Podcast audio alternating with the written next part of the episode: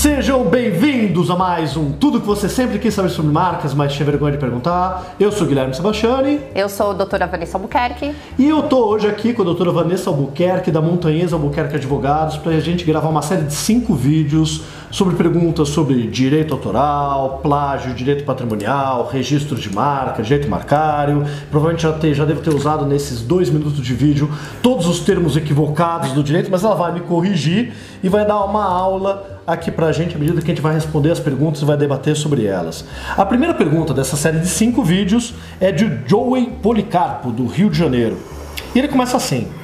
Essa coisa de registrar o nome é tão complicado. Eu já vou começar dizendo aqui, fazendo um comentário antes de terminar de ler a pergunta, Joey. Cara, todas as coisas da vida são complicadas. Então, assim, se você não é alguém especializado na área, essa coisa de registrar o nome é muito complicado. Se você é especialista, é fácil. É a mesma coisa que falar assim: se a Vanessa for tentar criar uma marca para ela, vai é ser muito, muito complicado. complicado. A gente faz com o pé nas costas. Mas vamos lá. Tua pergunta é boa. O NPI é um poço inesgotável de energia e grana e dificilmente conseguimos acompanhar um processo sem um escritório especializado de marcas e patentes. E eu já tenho que dizer, cara, não é um poço inesgotável de grana, não é tão caro assim. O que acontece com muitas marcas que começam a pôr a cara na rua é que elas não são registradas e quando, se o produto delas ganha notoriedade, é um risco enorme algum peixe grande ir lá e registrar o tal nome. Alguma dica de como amenizar esse parto? Risos, né? Obrigado e em tempo, excelente iniciativa de vocês. Parabéns. Obrigado, Joe. Então, vamos lá. Ele já começa a colocar uma coisa de que é um poço inesgotável de grana e de dor de cabeça, de energia. É um poço inesgotável de energia e de dor de cabeça? Na verdade, assim, as pessoas elas têm que entender que tudo no direito tem um órgão especializado para ser requerido aquela parte do direito. Então, o INPI, que é o Instituto Nacional da Propriedade Industrial, é uma autarquia onde ele vai analisar documentações que são requeridas para que possa não conceder um direito para aquele titular de marca ou para aquele titular que requer aquele pseudo-direito. O, o fato de ser inesgotável ou não de grana é porque, gente, nós estamos aqui, tudo é cobrado. Uhum. Cobra-se para requerer, cobra-se para análise de documentos, mas eu te falo que diante ao lapso temporal que o NPI ele se ele, ele analisa tal processo que hoje o prazo é de dois, três anos, ele não é tão caro assim. Porque o valor fica diluído ao longo desse tempo. Exatamente. Então, assim, um processo que hoje não sofre nenhuma interposição de terceiro, ele tem uma taxa de requerimento de marca, que ela é variante se a empresa é pequeno porte, se é um simples nacional, se é uma SA, uma limitada. Que varia mais ou menos quanto? De 142 a 355 reais. Esse é o custo das taxas para começar o processo. Do requerimento, exatamente. Perfeito. E no, no deferimento de marca, passou-se dois, três anos, exatamente. Hoje o valor é 298 para deferimento e para limitada 740 e alguma coisa. Ou seja, não tá? é tão grande o valor. Não né, das taxas do NPI, Não. em especial se você é uma pequena empresa, que é como quase todo mundo começa. É, o que é variante, é muito importante frisar, é o honorário que cada empresa cobra para acompanhar o processo e para dar entrada e preparar a documentação. É isso que é o variável. É isso que passa para o mercado e para você, Joey, talvez, que é um poço inesgotável. Porque a tabela do NPI é fixa. Uhum. Eu, como um escritório, tenho que aplicar aquela tabela. Se o Guilherme trabalhasse naquilo, eu teria que aplicar a mesma tabela. A gente tem códigos a seguir. Então, é o honorário. Você tem que procurar uma empresa que lhe sacie quanto à prestação de serviço e que seja confiável principalmente, porque também tem muita empresa no mercado, eu já entro um pouquinho em outra seara, uhum. que pega o seu dinheiro, infelizmente, e não executa aquele serviço adequadamente. Então, se certifique da empresa que vai lhe prestar assessoria. E uma coisa que vale a pena pensar é o seguinte, né? Mesmo o acompanhamento, acompanhamento você vai ter um custo jurídico, é algo que você tem que fazer durante o processo de registro e após. Você pode você mesmo fazer? Você pode você mesmo lá no NPI registrar a marca? Pode. Mas é uma coisa que consome muito tempo. Se você for analisar, valeria muito mais a pena você estar tá atuando na tua área, ganhando dinheiro para contratar alguém para fazer esse acompanhamento. E quando alguém acompanha, você não tem dor de cabeça que você não vai perder aquele investimento, aquela marca, ou se acontecer algum problema que vai ser resolvido. E a chance de ter problema, se o nome é bem desenvolvido, se o nome é bem escolhido, se você tem até uma Sim. assessoria no momento de escolher aquele nome e falar, puxa, esse nome tem mais probabilidade de, de ser registrado problema. ou de dar problema, você elimina um monte de questões. É, é, assim, é muito pequeno o número de clientes nossos aqui no escritório, e a gente cria nome pra caramba, Sim. que durante o processo tem algum problema, tem que se fazer uma manifestação, uma oposição, alguma coisa. O número de incidentes no final é E assim, só falando com relação ao acompanhamento, quando eu dou entrada no pedido de registro de marca, semanalmente o NPI publica, inclusive são todas as terças-feiras a publicação do NPI, tá? Então ele solta uma lista lá, que nós chamamos de RPI, que é a uhum. Revista da Propriedade Intelectual, que, gente, é um calhamaço de folha que vocês não têm ideia, tá? Eu, sinceramente, não leio. Antigamente, quando eu comecei na área Tinha de... que ler um a um, né? Há 17 anos atrás, sim, eu lia um a um, era impressionante. Hoje eu vejo que um software só faz tudo, e eu não vou revelar a minha idade para ficar legal no filme, tá? Mas é, era, é, hoje sai uma listinha já cruzando todos os dados, é, é maravilhoso, muito mais, muito mais fácil. Mas esse o NPI ele não tem a obrigatoriedade de te falar o que tem que ser feito com nenhum processo. Ele age pelo princípio da publicidade. Ele publica e é você como interessado uhum. ou o seu procurador por estar prestando esse serviço que tem que tomar conhecimento daquilo é, a ser nem, feito. É que nem quando você vai casar. Quando você vai casar, você já pode estar casado, mas vai lá publica publica lá no cartório, ó, esse pessoal vai casar, alguém tem alguma coisa contra? Fica lá o bilhetinho. Se ninguém se manifestar, casa Sai o edital. Eu nunca vi alguém se manifestar. Você já não, viu? Não, não eu também nunca vi. Nunca vi. Mas isso é engraçado, né? e aí eu acho que tem uma coisa aqui que é importante dizer. Ele fala assim, puxa, quando a marca começa a ficar importante, vai lá um peixe grande e registra o nome.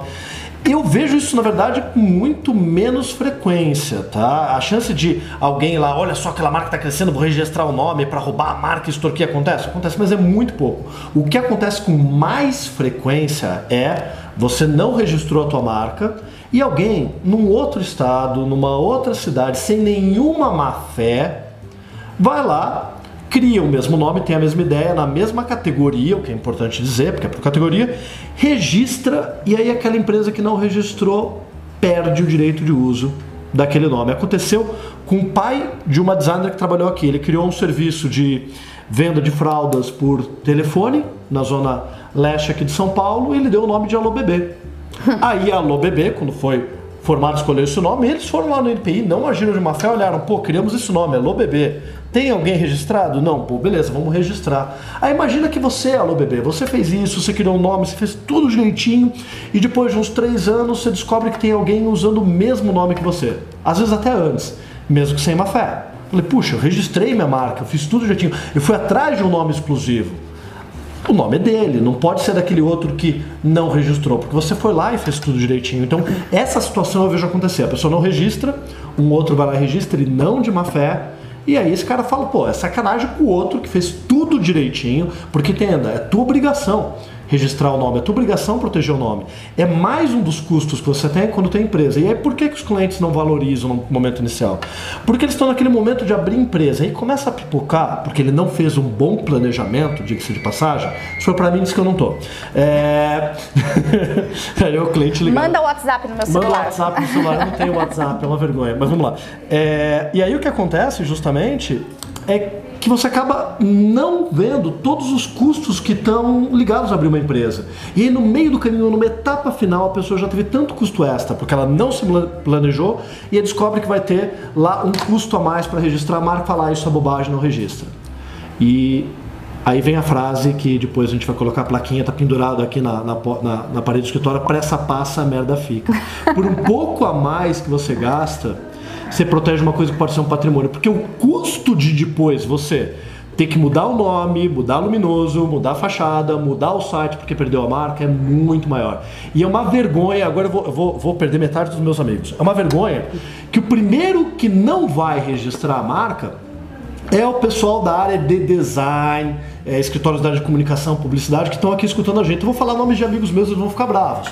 Por não primeiro, registrar e mesmo quando registra, não acompanhar e proteger. Então, pô, tem a No Design São Paulo, tem a Mo Design no Rio de Janeiro né? Bold, que tem, pô, gente no Rio de Janeiro muito bacana, como o Billy Bacon tem a Bold, tem Bold como design, mas daí tem Bold como comunicação, tem uma Bold publicidade, uma Bold marketing, mas na área de registro do NPI estão nas mesmas classes. E no momento que as marcas começam a conviver, significa que dali para frente qualquer um pode utilizar aquele nome, ele vai generificando. Blue, então tem um monte, Blue Design, Blue Boss, Blue isso, Blue aquilo.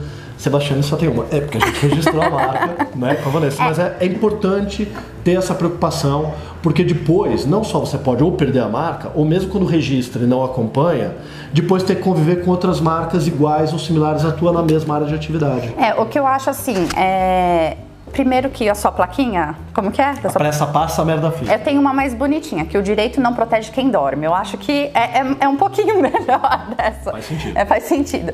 Mas a questão é assim, o que vocês precisam colocar em mente é, não existe uma legislação pro EIRELI, pro MEI e para SA. Não existe legislações diferenciadas.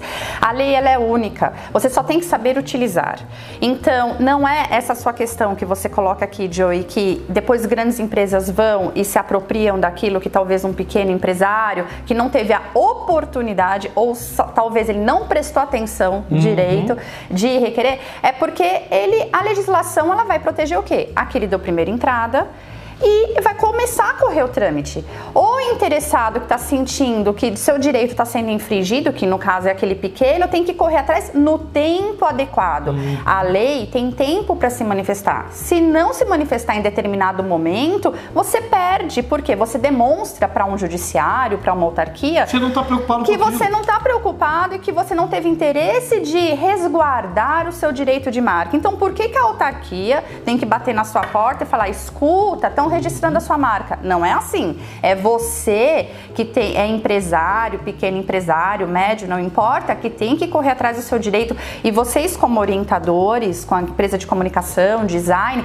tem que orientar o cliente. Gente, faça a pesquisa de marca você já tem um profissional que te auxilie. Não invista naquilo que vocês não sabem se vocês vão ter, uhum. tá? Agora, com relação a esses outros nomes que você comentou, que tem várias empresas utilizando o mesmo nome, é também tem que somar bastante cuidado, porque assim, é, quando você requer o direito de uma marca, você na pesquisa você já sabe se ela é uma marca exclusiva, exclusiva. ou de uso comum. E tem, às vezes você pode registrar uma marca de uso comum, mas sabendo que outros vão poder registrar. Exatamente, mas essa consciência que é importante.